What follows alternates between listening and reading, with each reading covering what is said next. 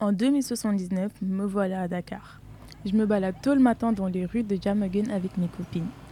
On décide d'aller au centre commercial.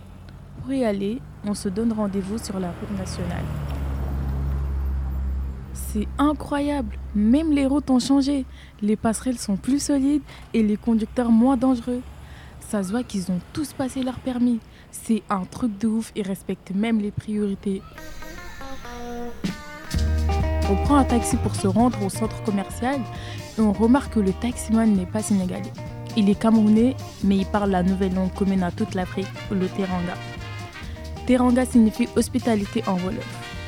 En discutant avec lui, il nous raconte qu'il n'a même pas eu besoin de visa pour venir au Sénégal. Ce qui nous montre que maintenant en Afrique, c'est plus facile de se déplacer et de communiquer. Avant de descendre, on lui paye 3500 lingers, la nouvelle monnaie africaine.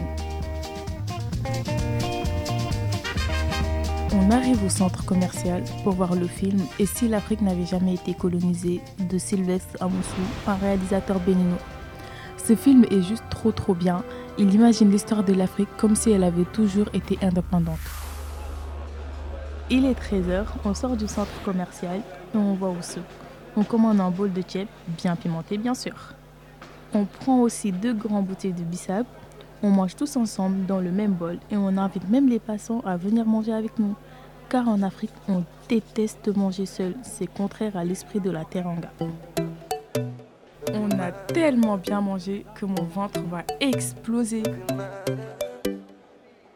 Vers 15-16 heures, on part à Sandaga acheter des wax pour faire nos uniformes communs parce que la sœur de ma copine se marie.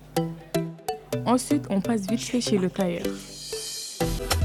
Après cette longue journée, on doit rentrer pour cuisiner le repas du soir.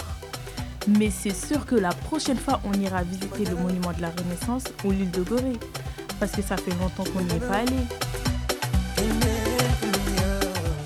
Grâce à cette journée, je me suis rendu compte à quel point la vue de Dakar avait changé et qu'elle s'est réellement détachée de l'influence européenne.